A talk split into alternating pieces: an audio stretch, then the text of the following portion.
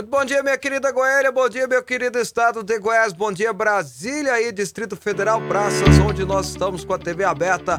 Todas as televisões podem nos ver e ouvir. Bom dia a você que nos vê pela parabólica e pela internet para o resto do Brasil e a você que nos ouve pelas ondas da rádio. Obrigado pelo seu carinho, obrigado pela sua audiência. Hoje é dia 8 de dezembro de 21.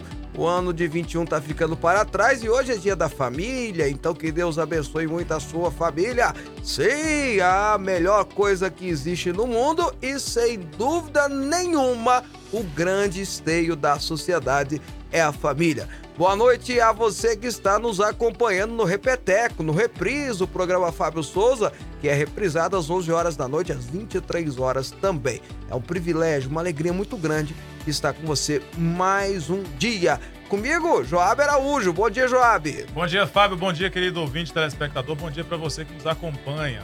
Feliz Dia da Família para você. É, é um prazer estar com você mais um dia. Então, manda um abraço para dona Letícia, para os meninos. Um abraço para Letícia, um abraço para você, Rafinha, para você, Kennedy. O papai ama vocês e o maridão aqui te ama, Letícia. Muito bem, tá bom aí, rapaz do céu, né? Não vou mandar um beijo pra minha família, que eles estão longe, estão assistindo, então tudo bem, mas um beijo para eles, que são a melhor coisa que já aconteceu na minha vida.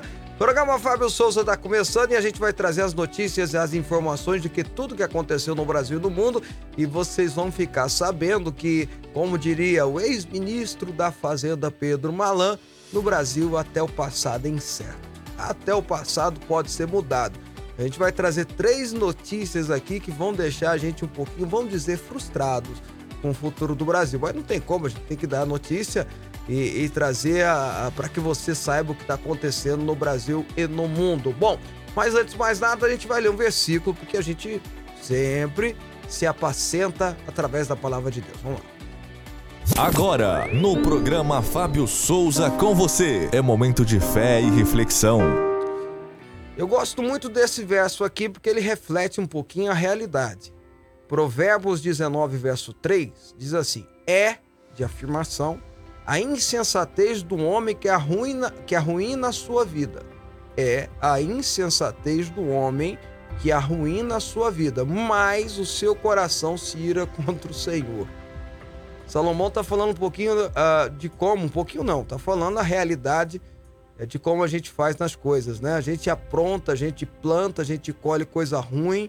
As coisas ruins acontecem conosco devido muitas das vezes das nossas próprias atitudes, da nossa própria insensatez, da nossa própria forma de agir.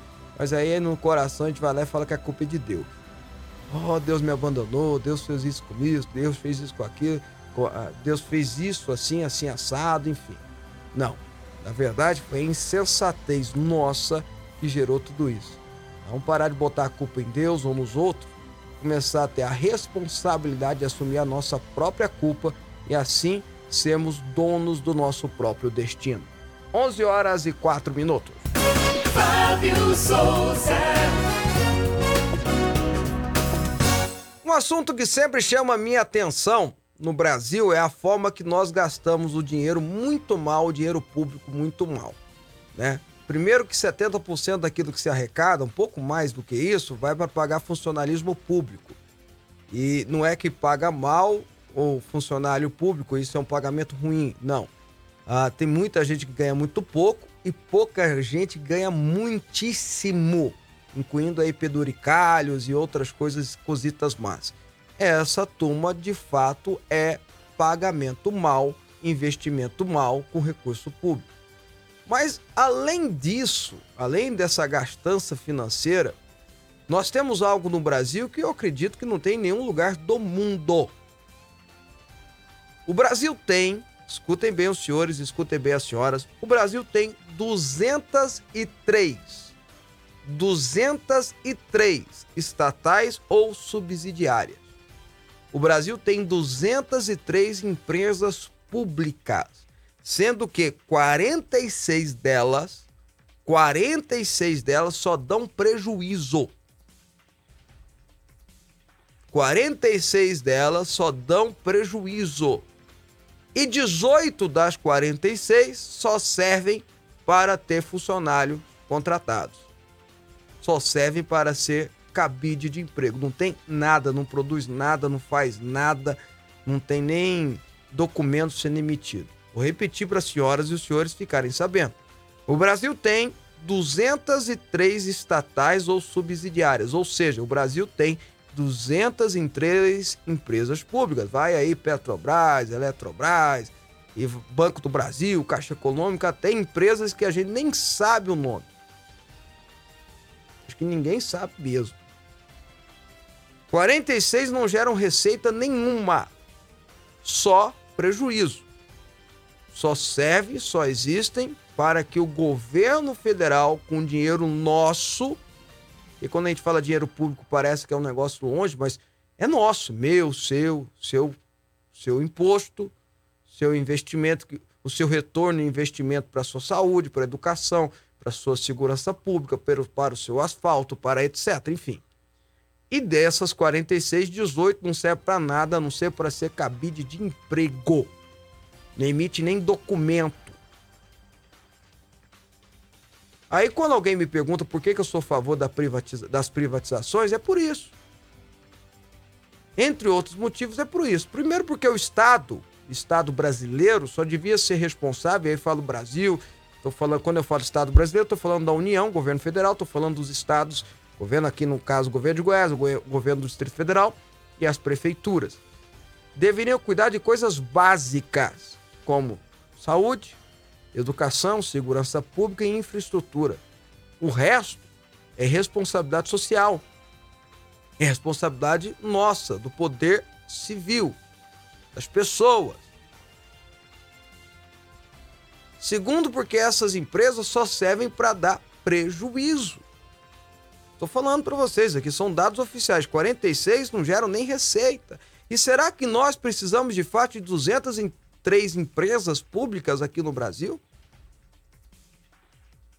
Então eu defendo arduamente a privatização, até porque quando se privatiza, você traz serviço de qualidade, concorrência, e tendo concorrência, o preço cai. O que não pode ter é igual que a Enel. Quando ela comprou a Celg, todo mundo achou que o serviço ia melhorar, o serviço continuou igual ou pior, e a agência que deveria fiscalizar não fiscaliza não vai para cima, com multas milionárias, que não adianta também mudar, multar com 50 mil reais, multar 50 mil reais é a mesma coisa do Joab ser multado com 50 centavos para essa turma. Não dá, tem que ser uma multa de verdade ir para cima deles e, quem sabe até caçar a sua concessão. Mas não dá para continuarmos assim. Empresas e mais empresas que só servem para dar prejuízo, só servem para desvio de recursos que poderiam estar sendo destinados a áreas que verdadeiramente o brasileiro precisa. Sou sim a favor de privatizações. Caso você não seja de empresas como a Petrobras ou a Caixa Econômica Federal, até compreensivo. A gente cresceu com o petróleo é nosso, Getúlio Vargas e etc e tal, dizendo: não tomem o nosso petróleo. Ok. Mas pelo menos dessas 46 pelo menos dessas 46 que só trazem prejuízo, aí não, meu amigo. Aí já não é uma questão ideológica. Já é mesmo burrice. 11 horas e 10 minutos. Programa Fábio Souza com você. Aqui a nossa polêmica é organizada. Pois é, 203 empresas públicas, Joab. Só isso. É uma holding, né? Só pode ser. Acho que tem mais que o Paulo Lema. Que coisa absurda. Se elas gerassem alguma coisa, né? Se elas gerassem alguma coisa, gerassem um pouquinho de lucro para o país, né? Podia manter, né? Mas mesmo as que geram lucro para o Brasil, é, e tem umas que geram, é, não deveria ser responsabilidade estatal, porque o Brasil tem que focar naquilo que é responsabilidade por si só. Educação, nós não temos uma educação de qualidade, saúde, nós não temos uma saúde de qualidade. É, segurança pública, não preciso nem falar. Infraestrutura é um dos maiores pecados que nós temos no Brasil, essa infraestrutura miserável. Eu sempre bato na tecla aqui que nós temos quase 100 milhões de brasileiros vivendo sem esgoto, sem água tratada dentro de casa. A oitava, a nona economia do mundo ter isso é um absurdo. E aí a gente pega e diz assim: tem 203 estatais no Brasil. É uma vergonha abismal, absurda. mas é a realidade brasileira que não tem como a gente. é, Fugir, né? não tem como fugir, mas alguém precisa fazer alguma coisa. E aí fica a, a cobrança do Paulo Guedes, né? Que o senhor falou que ia privatizar empresas. Quem está privatizando bem aí, mas não é empresas, na verdade são concessões, é o Tarcísio, né? Grande Tarcísio. O Tarcísio é, é o ministro bom de serviço.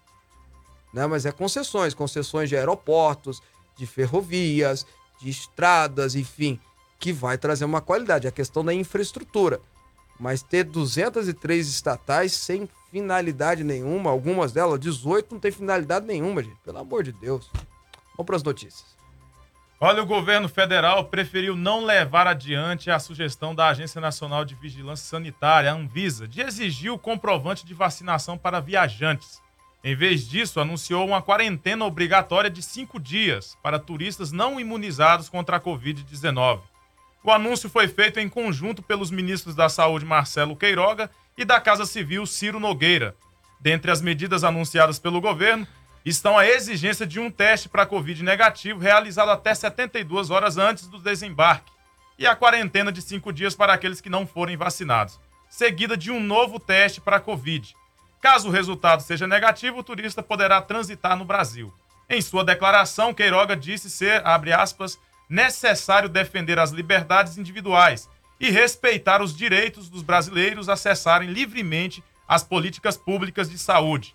É assim, como falou o ministro Ciro Nogueira, que já conseguimos imunizar com as duas doses cerca de 80% da população brasileira acima de 14 anos, mais de 175 milhões de habitantes. Olha só, ah, eu, entendo até o raciocínio da questão da liberdade, eu também não gosto de controle social, sou literalmente favorável à vacina, à vacinação, é, desde que tenha, evidentemente, a aprovação dos órgãos de controle, como a Anvisa, aí tudo bem, eu acho que tem que vacinar. Não, não, não sou contra, eu sou contra controle social. Controle social, qualquer tipo de controle social, para mim é um retrocesso, é negativo e pode ser autodestrutivo para uma sociedade, como a sociedade brasileira. Ok. Ah, mas tem um princípio aí que nós não podemos desprezar, que talvez estão sendo desprezados. Bom, realidade seja dita, né? O ministro Queiroga, quando disse, é, quando ele anuncia junto com a Casa Civil, e aí eu peço perdão, porque a foto que foi colocada ali foi do ministro da Justiça, mas uh, uh, o ministro Queiroga, quando ele anuncia que uh, vai ser feito testes e caso a pessoa não seja vacinada, ela vai para uma quarentena, esperar o teste da, da negativo ou positivo, ele tem que apresentar um teste feito horas antes do voo para cá, quando chega, se ele não, não é vacinado, ele espera é, cinco dias numa quarentena, faz o teste, saiu o resultado, não, não tem tal. Isso é muito mais, muito mais eficaz do que a própria vacina. Até porque, se vocês parar a pensar, a, a, a, uma coisa nova é que as pessoas, mesmo as vacinadas, estão transmitindo. Pelo menos é o que estão nos informando. Agora, ok, eu entendo e posso até concordar, mas tem um princípio na, nas relações exteriores chamado reciprocidade. Reciprocidade, reciprocidade diplomática. O problema, vou dar um exemplo. Se o Joab quiser ir para os Estados Unidos hoje ele, o jovem é vacinado, ele pode. Se ele não fosse vacinado, ele não poderia. Um cidadão americano não precisa apresentar para entrar ou sair nos Estados Unidos uma carteira, a sua, o seu passaporte vacinal, porque lá eles primam pela liberdade, pelo direito da pessoa escolher ou não. Um cidadão americano. Agora, um estrangeiro, um brasileiro entrar nos Estados Unidos tem que apresentar passaporte vacinal. Isso é na Europa também, e enfim. Aí fere a reciprocidade diplomática. Porque uma coisa é você criar uma regra para os brasileiros, cidadão brasileiro. Outra coisa é você criar uma regra para estrangeiros. E uma das regras que precisa ser considerada na quando você cria uma relação é a reciprocidade diplomática. Não dá, eu repito, não dá para continuarmos é, ter uma exigência para brasileiro como se ele fosse um sub-humano, um subterráqueo, para entrar em outros lugares, enquanto o estrangeiro, o, o, o, a pessoa que veio de fora, chega aqui no Brasil e a regra é muito mais branda. Eu não gosto disso, mas no sentido de reciprocidade diplomática. Talvez Fica aí a dica para que repensem nessa, nessa tratativa.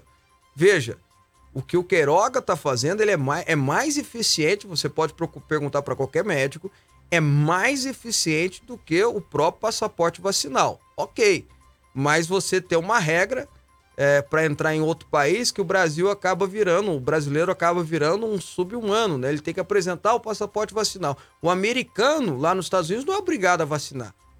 Não tem lei que obrigue ele a vacinar, e se tiver o STF de lá, a Suprema Corte de lá, caça. Lá é liberdade plena.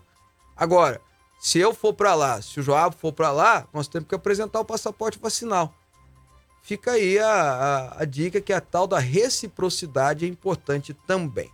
Deixa eu registrar aqui algumas participações, né? porque senão o pessoal vai ficar bravo comigo. Eu não quero ninguém bravo comigo.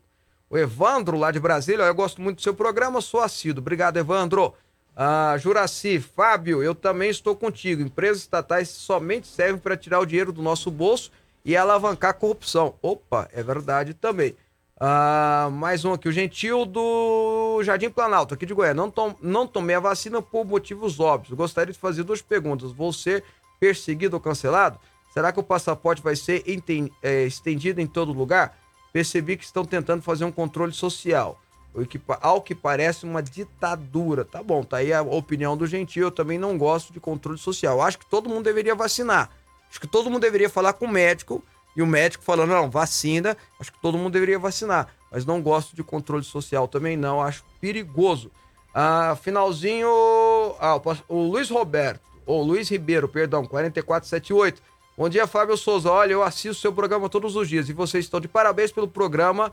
Ah, eu assisto pela internet, o, o som tá cortando muito. Ô, ô, ô, ô, Vaguinho. Vaguinho vai resolver. Vai resolver aqui. Às vezes pode ser o sinal da internet do senhor, tá? Mas o Vaguinho vai resolver. Se não resolver, vai se ver comigo, Vaguinho. Notícias. Em documento assinado na noite da última segunda-feira, 6, o Ministério Público Federal, por meio da Procuradoria da República no Distrito Federal, apontou a prescrição da denúncia do caso do triplex do Guarujá envolvendo o ex-presidente Luiz Inácio Lula da Silva. Ontem foi, ontem foi o dinheiro que ele quer de volta, Isso. hoje agora não responde processo mais nenhum. Que bom, hein? E pediu o arquivamento da investigação. O MPF não deve apresentar nova denúncia contra Lula por corrupção e lavagem de dinheiro assinado pela procuradora Márcia Brandão, o texto argumenta o pedido de arquivamento pela, aspas, extinção da punibilidade pela prescrição da pretensão punitiva estatal, alegando que o Supremo Tribunal Federal já havia apontado como nulas as condenações. Um dos motivos para a prescrição é a idade avançada do ex-presidente, que hoje tem 76 anos. Abre aspas, são reduzidos de metade os prazos de prescrição quando o criminoso era, ao tempo do crime, menor de 21 anos, ou na data da sentença, maior de 70 anos. Após a anulação das condenações no STF, a investigação deveria recomeçar, não mais em Curitiba, mas no Distrito Federal. Para tanto, a denúncia do Ministério Público não seria necessária.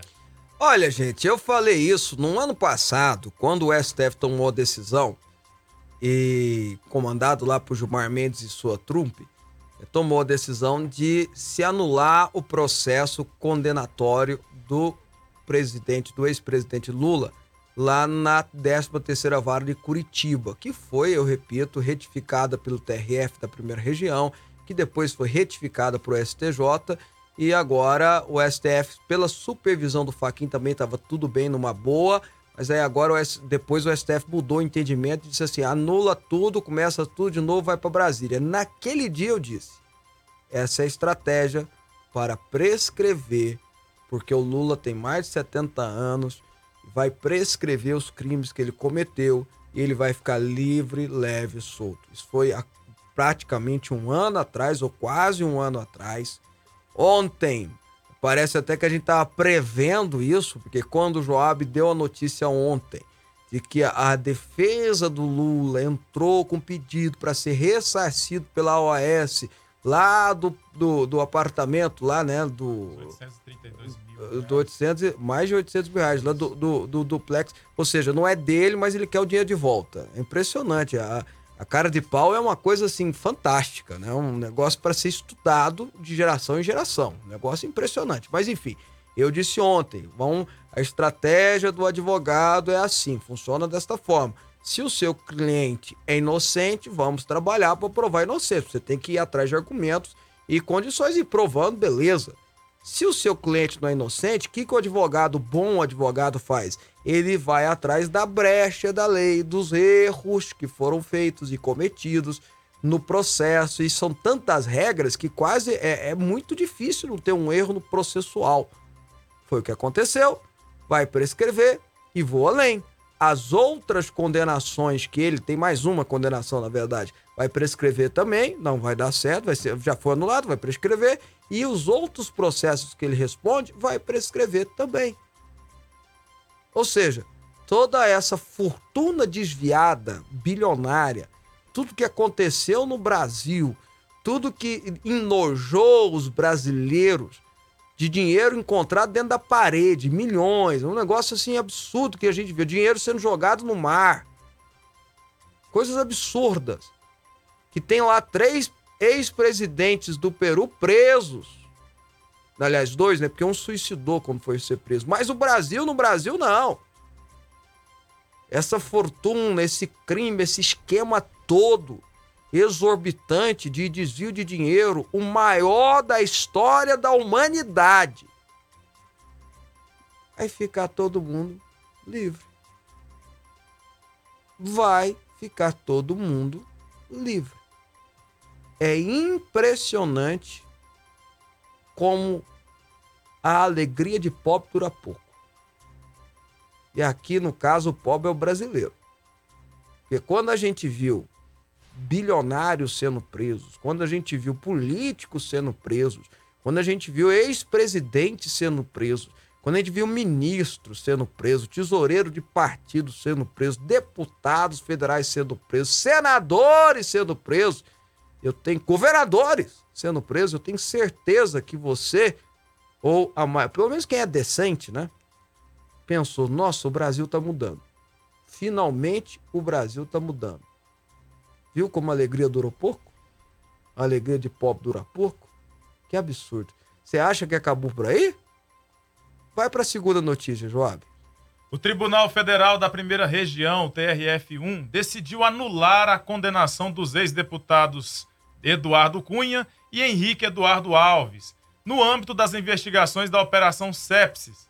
A ação apurou o envolvimento dos dois parlamentares em um suposto esquema de cobrança de propina de empresários em troca de contratos com a Caixa Econômica Federal, mais precisamente no Fundo de Garantia do Tempo de Serviço, FGTS. A decisão foi tomada em sessão fechada realizada nesta terça-feira.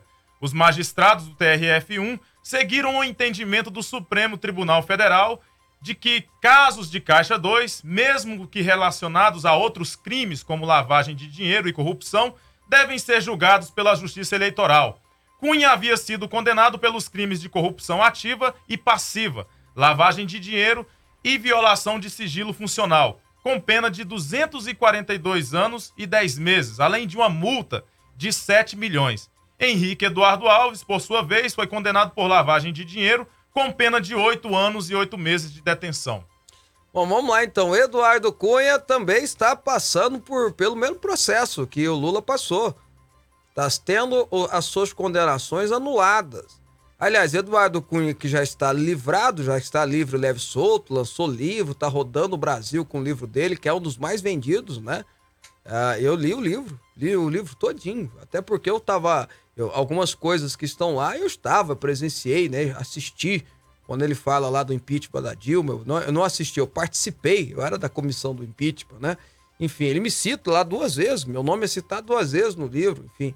Mas o, o Eduardo Cunha, você, tá acontecendo alguma coisa? Não, né? Ok, só você tá testando, ok. É porque ao vivo você sabe que é uma bagunça aqui é, mas Agora o Eduardo Cunha está livre também. Não ele, não só ele, como o Henrique Eduardo Alves, o ex-ministro e ex-presidente da Câmara, o deputado que mais tempo teve de mandato, né, da história do Brasil foi Henrique Eduardo Alves, também está livre. Lembra do palco que dá em Chico, dá em Francisco? STF que livra Chico, livra Francisco também, desde que tenha dinheiro, né? Lógico, evidente, tem que ter dinheiro, tem que chegar lá. O coitado aqui que que roubou a galinha e foi preso e vai na defensoria pública ou no advogado da porta de cadeia, você aí não consegue chegar lá no STF, não, meu filho. Você cumpre a pena. Você fica dois, três anos lá, cumpre a pena. E se não tiver bom comportamento, ainda sobe, sobe mais um pouquinho. So, sobe, perdão, mais um pouco. Agora, Eduardo Cunha, Lula, Palocci. O Palocci que é réu confesso. O Palocci que é réu confesso. Roubo confesso. Réu confesso. Teve o processo do lado. Vou repetir. O Palocci que é réu confesso. Porque o Palocci confessou os crimes e dedou todo mundo. E o Palocci, ninguém pode negar que era assim, né, gente? Ministro da Economia do Lula, tesoureiro, coordenador da campanha, é, presidente do PT, ministro da Casa Civil da Dilma, coordenador da campanha da Dilma. Alguém acha que ele não sabia de alguma coisa? Alguém acha que ele está inventando? Réu, confesso, tá livre. Eu acho que era até bom proteger o Palocci, hein? Que era até bom arrumar aí uns, uns dois policiais para ficar andando com ele. Questão de segurança de vida. Que coisa, rapaz. Que país. Como diria Cazuza? Que país, país é, é esse, né? meu amigo? Que país é esse? Gente, embora pareça, né, Fábio? Vou dar uma opinião minha aqui. Fica à vontade, ó. O crime não compensa. Por mais que você esteja vendo isso tudo acontecendo, não compensa. Não entra que é furado. Dependendo do colarinho, né? É. É, se o colarinho for colorido, for não verde. Vai nesses exemplos não, aí, não. Depende do colarinho é, o recado que o STF tá dando é esse, depende do colarinho. Se o crime é do colarinho verde, azul, rosa, preto, você tá enrolado, meu filho. A polícia te pega e você não tem dinheiro para pagar e para chegar no STF, então você tá enrolado. E aí não vou dizer também que é todo colarinho, não, porque os colarinhos vermelhos lá do Comando Vermelho do, P, do, do PCC, PCC, o André do Rap e o outro lá, o Gordão, né? Estão livres hoje, então não vou dizer. É, é, o negócio é do dinheiro. Agora, o tal do colarinho branco, vou te falar, meu amigo. O tal do colarinho branco tá compensando, porque o cara tá ficando um ano na cadeia, tá saindo pra ser. O Eduardo Cunha é candidato a deputado federal pro São Paulo e eu aposto com vocês quatro aqui que ele ganha a eleição. Aposto com vocês quatro aqui que ele é deputado federal eleito. Vocês querem apostar? Vamos lá, eu acho, Fábio, que o ah. Palocci entrou no, no, no versículo bíblico. Ah, fala. Quando ele foi fazer a delação lá, ele falou a verdade, que a, verdade libertou ele, né? Nesse aspecto. Próxima notícia, vamos lá. a Terceira. Decisão, a decisão da segunda turma do STF, desta terça-feira, 8. É... Não, não, presta atenção, peraí. Faltava quem nesse bojo, gente? Quem é que faltava nesse bojo? Vamos chegar lá, tá em Quem né? faltava? Quem faltava? Olha só, vocês lembram com Lula, PT, aí agora já foi pro Eduardo Cunha. Quem faltava? O que é considerado o maior corrupto do Brasil, né? Da história do Brasil. Vamos lá, conta pra gente o que tá acontecendo com ele. A decisão da segunda turma do STF desta terça-feira, 8, de anular as decisões do, do juiz Marcelo Bretas no curso da Operação Fatura Exposta derrubou pela primeira vez uma condenação contra Sérgio Cabral e abriu brechas para que a queda de outros casos envolvendo o ex-governador do Rio de Janeiro. A fatura exposta investigou desvios na Secretaria de Saúde de Rio de Janeiro. Os ministros entenderam que não havia conexão entre os desvios no setor com a corrupção apurada na Secretaria de Obras. Ah, isso, alvo da Operação Calicute. Primeira ação contra Cabral o STF decidiu anular todas as decisões de Bretas na fatura exposta, redistribuiu o caso e determinou que o juiz analise, analise a convalidação ou não dos atos da sétima vara federal criminal. Advogados e investigadores viram na decisão uma brecha para derrubar outros casos, já que apenas algumas das 33 ações penais contra Cabral, 33 ações penais contra Cabral na sétima vara de Bretas têm relação com a Secretaria de Obras. A condenação anulada na fatura exposta impunha uma pena de 14 anos e 7 meses ao ex-governador, que agora soma 399 anos e 11 meses de prisão em 21 condenações ainda válidas. A decisão ainda não tem efeito sobre a manutenção da prisão de Cabral. Os cinco mandados de prisão preventiva contra ele permanecem válidos e exigem alterações mais profundas no entendimento de seu caso para cair. É, o Sérgio Cabral, ele é réu confesso também. Quando ele viu que não tinha jeito mais, ele foi lá e fez uma delação, como ele incluiu algumas pessoas muito altivas, né, e de outros poderes, não aceitaram a delação dele. Mas ele contou, e eu, eu lembro até de uma das perguntas que o juiz fez para ele, o Marcelo Bretas, por que, que, por que, que ele chegou a isso? Ele falou assim: Eu não sei, eu, eu não sei nem quanto que eu roubei. Falou: Não sei nem quanto que eu desviei. Perdeu o controle. Perdeu o controle. Era obras de arte, era diamantes. Ele comprou um anel, aliás, comprou não, fez, né, o Cavendish comprar um anel, não sei quantos milhões valia o anel para a esposa dele. É um negócio assim, perdeu o controle. Ele é réu, confesso. Ele confessou. Ninguém acusou, não teve uma. De... Não, teve sim, começou com acusações contra ele, delações premiadas, etc e tal, o Ministério Público em cima, pegou tudo, documentação offshore lá fora, é, contas bancárias, dinheiro, etc. Juntou tudo, prendeu o cara, botou o cara na cadeia, condenou ele, tal, tal, tal. Aí no meio dessa história, ele viu que o negócio tava ficando feio, 300 anos de condenação, no mínimo 30 anos ele ia ficar preso.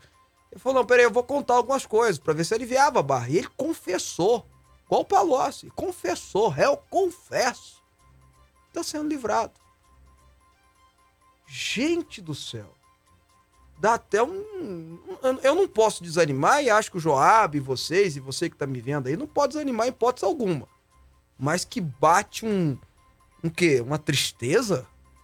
Um sentimento aqui. Desgosto, que, né, um desgosto. Meu Deus. Bom, enfim, o netinho do Jardim Guanabara é, Joab, parabéns. Fábio e Joab, parabéns pelo programa, é muito bom e um aprendizado. Fábio, o crime compensa para políticos brasileiros. É, infelizmente está compensando, não tem jeito. Ah, se tivesse, como é que é o negócio aqui? Se tivesse jeito de ficar sem falar do Lula, seria o ideal. O problema não tem jeito, todo dia saiu uma notícia nova e ele é candidato a presidente da República. Como é que fica? E pode ganhar a eleição, não pode ganhar? Pode ganhar. E aí? Então como é que um, um programa que é para informar não vai falar dele? Não tem jeito, é, o Brasil é incrível. É incrível o Brasil. Quando tá lá o pessoal do Peru, ex-presidente tá preso, né? E não podem ser candidato do Peru. Tô falando dos Estados Unidos. Europa, não. Jesus amado. Bom, ah, ah, olha aqui, o Gil do Sol Nascente. Bom dia, Fábio Joab. O cara foi livrado de novo? foi, foi livrado de novo. É, não tem jeito não, gente. Ah, deixa eu ver aqui mais aqui, deixa eu ver. A Verinha, Fábio, essa soltura desse bandido, você acha que em parte foi culpa do Bolsonaro por não ter defendido a segunda instância? Também, pode ser. Poderia ter defendido a segunda instância, ou melhor dizendo, incentivado, botado a turma dele para aprovar. É, aliás, para aprovar, porque tá lá ainda, né? A PEC tá parado ainda, porque é uma decisão do STF. A segunda instância caiu com uma decisão do STF.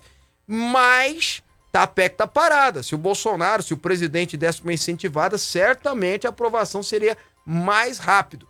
Mas aí entra a política. Se ele incentivar a prisão em segunda instância, talvez ele perca o apoio de muita gente do chamado centrão, né? Que coisa, né, meu amigo? Ah, o microfone do Fábio tá falhando. Tá mesmo? Ou eu que tô falando baixo? Não tá, não. Ô, gente, vocês não brigam com meus telespectadores, não. Se os meus telespectadores falarem, eles estão falando a verdade. Poxa vida, quem manda aqui é eles, horas, bola. Ah, olha só. Mais uma aqui. O pessoal tá muito alegre aqui participando. Jailton. Bom dia, Fábio. O Brasil nunca vai mudar. Mais um vagabundo livre de processos. Eu, ah, não vai mudar o Brasil, não tem jeito. Jailton, mais um. Bom, eu, eu, eu, ainda, eu ainda tenho esperança. Porque o dia que a gente perder a esperança, a gente perde tudo. O dia que a gente perder a esperança, a gente perdeu tudo. A gente ainda tem que ter esperança, mas que deu um desgosto, essas três notícias deu, né? Mas vamos lá, continuamos. E o presidente Jair Bolsonaro foi eleito a personalidade do ano de 2021 da revista Time, em uma votação realizada pelos leitores do veículo. O anúncio da vitória do mandatário brasileiro foi feito nesta terça-feira. Dos quase 9 milhões de votos dados, Bolsonaro recebeu 24%, cerca de 2,1 milhões. O ex-presidente dos Estados Unidos, Donald Trump, derrotado por Joe Biden, Biden, né? Opa! Epa, Biden não, Biden. Opa! Né? Na última eleição presidencial é possível. É possível candidato no pleito de 2024. Ficou na segunda colocação com 9% dos votos. A terceira posição ficou com os profissionais da saúde que atuaram no combate à Covid-19, com 6,3% dos votos. O russo Alexei Naval Navalny ativista político que foi envenenado e preso, ocupa a quarta posição da lista com 6% dos votos dos leitores. Fechando o top 5, os cientistas que ajudaram no desenvolvimento das vacinas receberam 5,3% dos votos. Também haverá o prêmio de personalidade do ano de 2021 em eleição realizada entre os editores da revista, que será anunciado no dia 13 de dezembro. Pois é, olha só, gente, o, o, a Time faz essa votação com os seus leitores e aí o pessoal entra lá, vota, teve 9 milhões de votos, não é uma pouca coisa, o Donald Trump ficou em segundo lugar, então de fato o pessoal mais ligado à direita no Brasil foi lá e votou, no Brasil não, no mundo, né, no caso, né, porque a revista Time é a revista mais, é, não vou dizer importante, mas é a mais considerada do mundo. Até pouco tempo atrás está na Time aquele negócio. E ela escolhe a personalidade do ano todo ano. É, de um tempo para cá fez as escolhas também na votação popular, na votação da internet, e tem a, a escolha dos editores.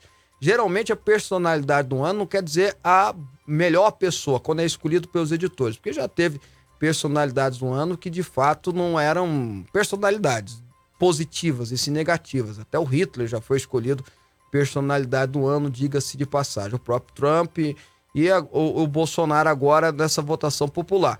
Entretanto, é bom que se diga que tem uma turminha aí que tá comendo a unha, o dedo, morrendo de raiva, né, puxando os cabelos, fios de cabelo da cabeça, porque jamais aceitaria que internacionalmente tivesse uma boa uh, uma boa notícia relacionada ao presidente. Até porque essa turma trabalha dioturnamente para desconstruir o que está sendo construído e para avantajar aquilo que é negativo. E não está dando muito certo, né?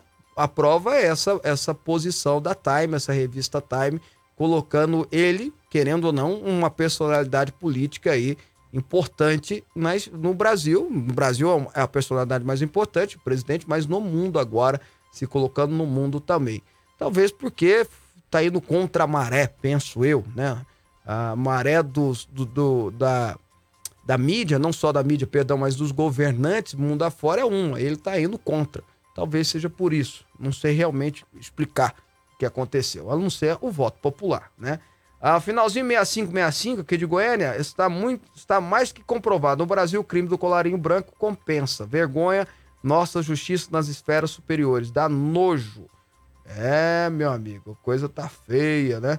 Ah, muita gente participando, tá difícil eu ler tudo aqui, gente, porque eu tô, acho que eu tô precisando trocar meu óculos, mas é mais culpa minha, tá? Mas vamos lá, vou tentando. Finalzinho 46, 62. Bom dia, já falei para minha esposa está dito. Se esse Lula ganhar, eu mudo do Brasil, nem que seja pro Paraguai. É o Anderson Moreira, um abração. É muito bom assistir vocês. Ok, tá bom, tá registrado aí. Paraguai, meu amigo, sério mesmo? Tem outros lugarzinhos melhores aí. Mas eu não acredito que a gente deveria fazer isso, não, com toda sinceridade. Acho que a gente precisa ficar e lutar pelo nosso país, lutar por dias melhores, porque um ou outro consegue até mudar. Consegue ir para os Estados Unidos, né? No caso. Eu entendo o que o meu amigo falou aí, a opinião dele, mas eu, eu muitos, ah, poucos conseguem mudar. A maioria vai ficar no Brasil. E aí? A terra é nossa, né? Aqui foi onde Deus nos colocou. E aí, como é que vai ser, né? Aí tem mais gente aqui falando, ó, tá acabando com a esperança, finalzinho 392. E o Edivaldo, deixa eu ver aqui. Gostaria que o senhor Fábio Souza me respondesse. Pode deixar.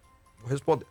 Até quando vamos ver os eleitos ao Congresso e ao Senado Federal permanecer sem reagir aos escândalos de corrupção e a punidade desses, né? Usou uma expressão aqui. Uh, uh, imagino que está falando sobre o, a, o, judiciário, né? É o Edivaldo. Imagino, se eu estiver errado, Edivaldo, você me corrige. Olha, meu amigo, o órgão que, segundo a Constituição Federal, tem poder para agir contra esferas superiores da justiça chama-se Senado Federal os senadores, os 81 senadores, são o sistema de peso contra peso com os, os, uh, os tribunais superiores. Os senadores ficam muito quietos, é, com algumas exceções, que já tentaram fazer até é, impeachment de ministro da Suprema Corte. Com algumas exceções, a maioria fica quieta. A maioria não ficou quieto com o Davi Alcolumbre segurando o processo quatro meses? Não ficou quieto? Era uma coisa de gritar, xingar, bater na mesa, subir na mesa, ir para cima, mas não fizeram. o Brasil carece de senadores íntegros. E quando eu falo de senadores íntegros, eu não estou falando apenas de moral, caráter, que é uma obrigação de todos. Ser honesto é obrigação. Ser honesto é obrigação. Aprendi isso com o papai e com a mamãe. Ser honesto é obrigação. Eu tô, quando eu falo de ser íntegro, não é isso apenas, é por inteiro. Exercendo a sua função por inteiro fiscalizando, propondo leis, observando as leis e sendo o sistema de peso contra peso com as cortes superiores. Mas não faz. Por quê? Desculpa a expressão, eu tento achar uma outra, se vocês souberem, me fala. Tudo tem rabo preso. Tudo tem rabo preso. Então é aquele acordo: você não mexe comigo, eu não mexo com você. Simples assim. Vergonhoso. Vergonhoso. Essa é a realidade. E respondendo o Edivaldo, o Brasil precisa de senadores íntegros. Está carecendo muito na nossa, na nossa Câmara Alta na casa de Rui Barbosa. Senadores íntegros, por inteiro, que fazem a sua parte por inteiro. A integridade precisa reinar no Senado. Mas aí você tem um Alcolumbre lá, meu amigo. Você tem um Omar Aziz lá. Você tem um Renan Calheiros lá. Aí, querido. Complicar as coisas. O governo federal editou na noite desta terça-feira a medida provisória que viabiliza o pagamento do Auxílio Brasil de 400 reais a partir desta sexta-feira, dia 10. A MP 1076 de 2021 foi publicada em edição extra do Diário Oficial da União. A norma é assinada pelo presidente Jair Bolsonaro e pelo ministro da Cidadania, João Roma. O Ministério da Cidadania poderá usar os recursos remanescentes do Bolsa Família para garantir o valor maior aos beneficiários do novo programa. O benefício começou a ser pago no dia 17 de novembro com um ticket médio de 220. A medida permite o pagamento de uma parcela complementar aos 220 até que o valor chegue a 400 reais para 14,6 milhões de famílias. A parcela complementar, chamada de benefício extraordinário, será paga normalmente de acordo com o calendário definido para o Auxílio Brasil. Para bancar o benefício em 2022, o governo depende da aprovação e promulgação da PEC dos precatórios. É, a MP é para garantir que esse mês recebam até os 400 reais. E a PEC dos precatórios é para ter o recurso financeiro é, garantido para o ano que vem todinho. Mas aí agora está lá travada no Senado. O Senado, aliás, aprovou metade, né? É, fez lá um Frankenstein mandou metade aprovada e outra metade voltou para a Câmara, mas para valer para o ano que vem, começar o que eles estão negociando, e isso pode sair hoje, é que o Senado promulgue aquilo que foi aprovado de acordo. Isso é uma, é uma ação que já aconteceu no passado várias vezes. O presidente do Senado, que é o presidente do Congresso Nacional, vai lá e promulga, porque é ele que tem esse poder. Quando é uma alteração constitucional, não passa nem pelo presidente, é ele que promulga e se for promulgado, tá valendo aquela parte que foi promulgada. É isso que espera que resolva hoje, mas o governo não pode ficar esperando, porque hoje já é dia 10, então hoje é dia 8, perdão. O ano tá passando aí ele quer, de fato, que as pessoas recebam. Tem muita gente preocupada com isso, sobretudo com a aprovação do PEC dos precatórios, porque vai passar da, do limite, do teto, né? Aquele teto financeiro de gastos, e vai passar bem. É, é, no futuro, não tão distante, é necessário se resolver isso. Não tem jeito. A arrecadação precisa, vai ter que aumentar e não tem como cobrar mais imposto. E aí, meu amigo, tem que buscar formas de se ter mais dinheiro. Uma das formas legal, bacana que tem é cortando os peduricalhos, né? Mas isso é uma conversa, uma negociação que ainda vai muito tempo para ser feito. Então precisa ter o dinheiro. E eu acho, com toda sinceridade, sei que vou até contra alguns economistas, que essa injeção de dinheiro, essa injeção de dinheiro no, no circulando vai ser bom, vai ser positivo, vai ser algo atraente economicamente falando, pelo menos nos próximos meses que o Brasil precisa dar uma respirada econômica. Eu vou chamar o intervalo, porque a gente não chamou o intervalo até agora, Em dois minutinhos eu volto para a gente continuar tratando de notícias aqui com vocês. Você está ouvindo Rádio Aliança M1090 e Fonte FM Digital. Precisa de uma leitura envolvente capaz de transformar a sua mentalidade e colocar a sua vida no rumo certo? Então não perca tempo e adquira o livro Na Vertical 11 Pilares para o Sucesso, do Bispo Fábio Souza, publicado pela editora Quatro Ventos. Disponível em todas as livrarias. Na Vertical, a direção que você procura. Informações: 62 3541 7800. Fonte FM. Religião e política não se misturam? Uma boa pergunta que merece uma resposta ainda melhor. Fábio Souza lança pela editora Vida o seu mais novo livro, A Bíblia, o Cristão e a Política. Nesse livro ímpar, Fábio Souza desenvolve sua pesquisa e apresenta o seu conhecimento prático de como essas e outras questões se relacionam com as Sagradas Escrituras. A Bíblia, o Cristão e a Política, escrito por quem tem experiência e entende do assunto. Adquira já o seu pelo site fabiosouza.com.br ou nas melhores livrarias. Rádio Aliança M1090 e Fonte FM Digital. Pensão em dobro para você. Precisa de uma leitura envolvente capaz de transformar a sua mentalidade e colocar a sua vida no rumo certo? Então não perca tempo e adquira o livro Na Vertical 11 Pilares para o Sucesso, do Bispo Fábio Souza, publicado pela editora Quatro Ventos. Disponível em todas as livrarias. Na Vertical, a direção que você procura. Informações: 62 3541 7800. Assine o módulo 2 do Go Deeper. Imersão Bíblica com o Fábio Souza. Olá, amigos. Aqui quem fala é Fábio Souza. E olha, eu tenho um recado muito importante para dar para vocês. Agora, nós estamos lançando o módulo 2, onde nós vamos estudar em 10 aulas o Rei Davi e suas histórias extraordinárias. Go Deeper Módulo 2. Assista às aulas quando e onde quiser e garanta seu acesso ao conteúdo completo. 10 aulas exclusivas sobre os momentos mais importantes da história do Rei Davi. Assine o Go Deeper Módulo 2. O Rei Davi. Acesse fabiosouza.com.br.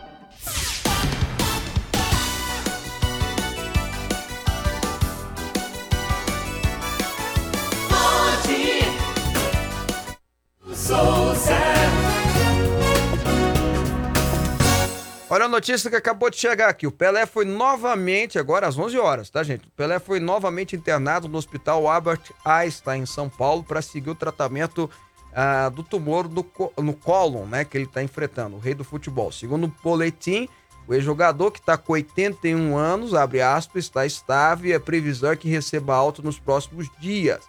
Ontem, o Pelé passou por uma nova sessão de quimioterapia no Einstein. A assessoria do ex-atleta afirmou que ele havia retomado para casa, mas hoje o hospital anunciou uma nova internação.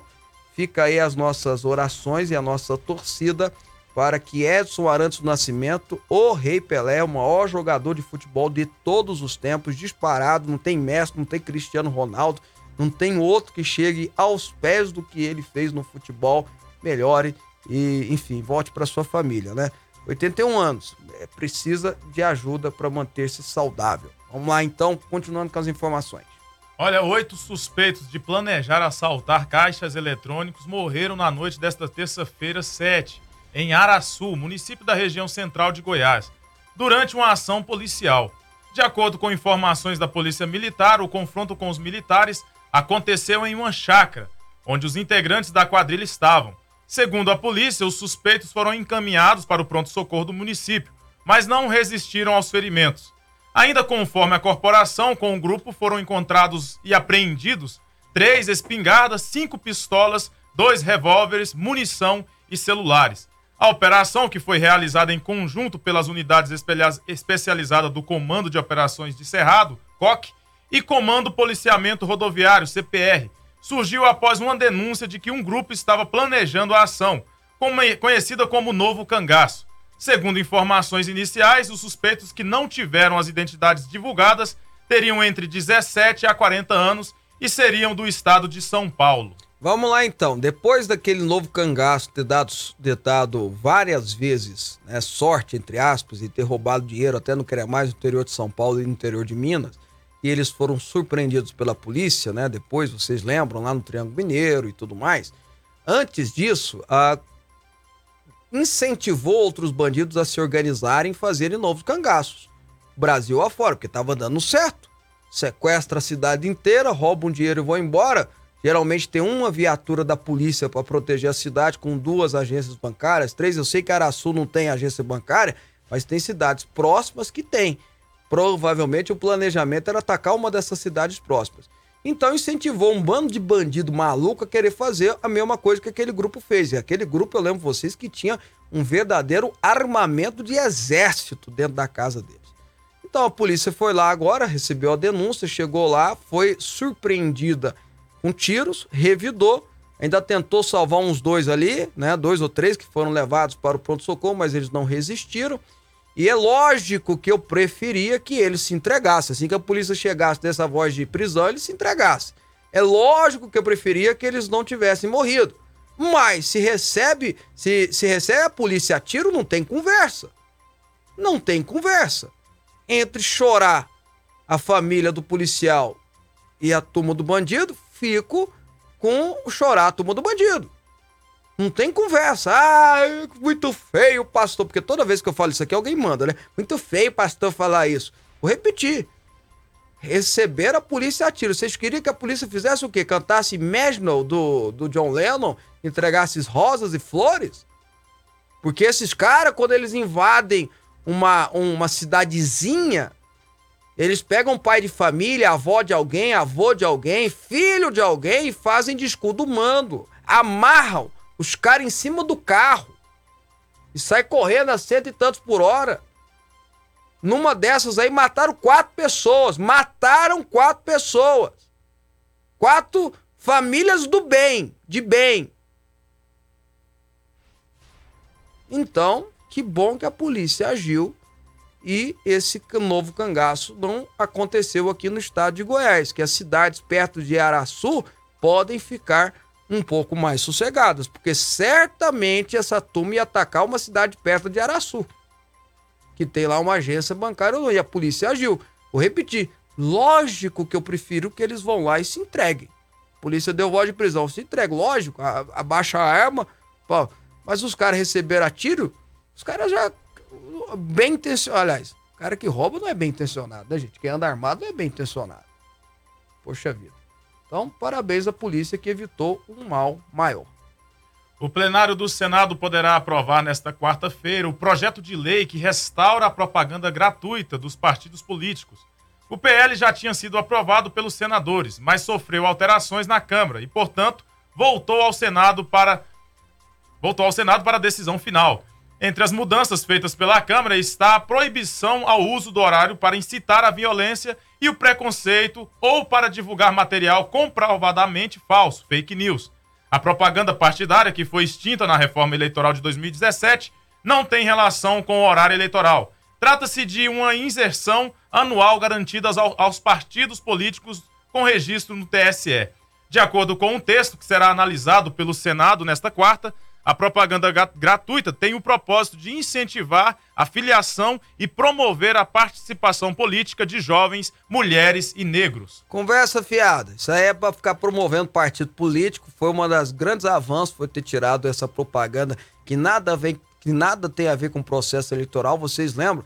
Ah, o pessoal de casa talvez esteja esquecendo. Tinha, tem a propaganda eleitoral, que é aquela que na época da eleição faz, aquela 40 dias de propaganda eleitoral de manhã e à noite rádio televisão obrigatória e tal, e tinha uma outra propaganda que ia uma vez por semana no ar, que era 20 minutos expondo os partidos. E tinha partido que não tinha mínimo, não tinha nem condição de fazer uma boa produção. Era um negócio vergonhoso, mas servia para promover o presidente do partido. E geralmente quem estava querendo ser pré-candidato, estava sendo ou é pré-candidato, querendo ser candidato, usava esses 20 minutos como uma baita de uma propaganda eleitoral para ele. É ridículo isso. Aliás, essa propaganda eleitoral gratuita que custa bilhões para o Estado tinha que ser parada, tinha que deixar de existir. Até porque metade da população hoje mal assiste televisão. Metade da. Ó, eu aposto com qualquer um. Essa propaganda eleitoral antes de, de- das eleições mesmo, quando começa a passar, o cara muda de canal, que hoje todo mundo tem Sky, Net, é, que mais? É, Vivo, claro, Oi, sei lá mais o que que tem. Ou, no mínimo, Netflix. Netflix é 39 reais, não é isso? Tô fazendo propaganda de graça. Hã? 28, tá mais barato. 22, tá mais barato ainda. Hoje tem Netflix, Prime, Prime, Prime Video, Amazon, tem, tem Apple, tem Disney, tem de tudo, meu amigo. Se não quiser assistir nenhum, se não quiser contratar nenhum, ele põe no YouTube e assiste o que ele quiser.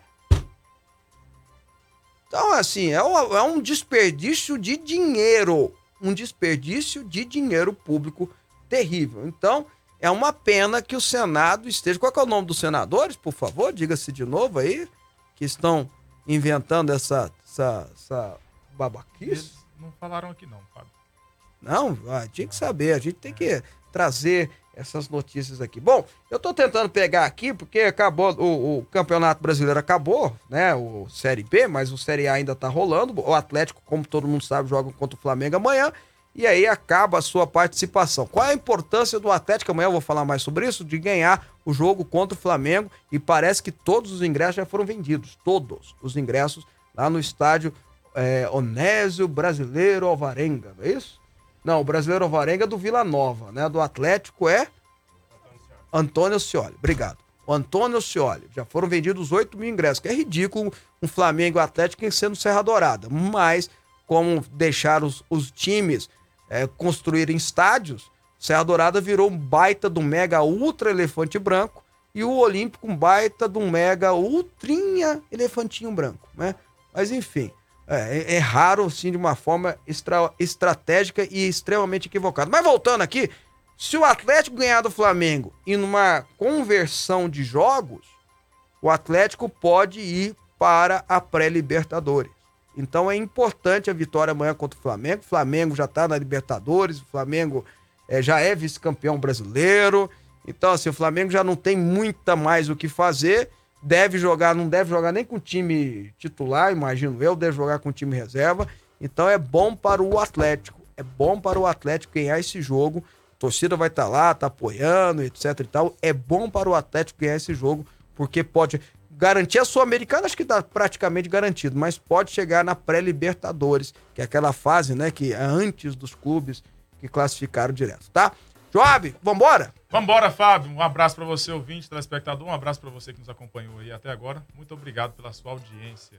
Bom, e se você achou estranho o programa não ter tido uma entrevista hoje, quero deixar bem claro que nós tínhamos confirmado com uma deputada federal e ela, faltando poucos minutos para o programa, aconteceu um imprevisto e não pôde participar. Mas amanhã teremos sim uma entrevista aqui. Que Deus abençoe você. Tchau, tchau.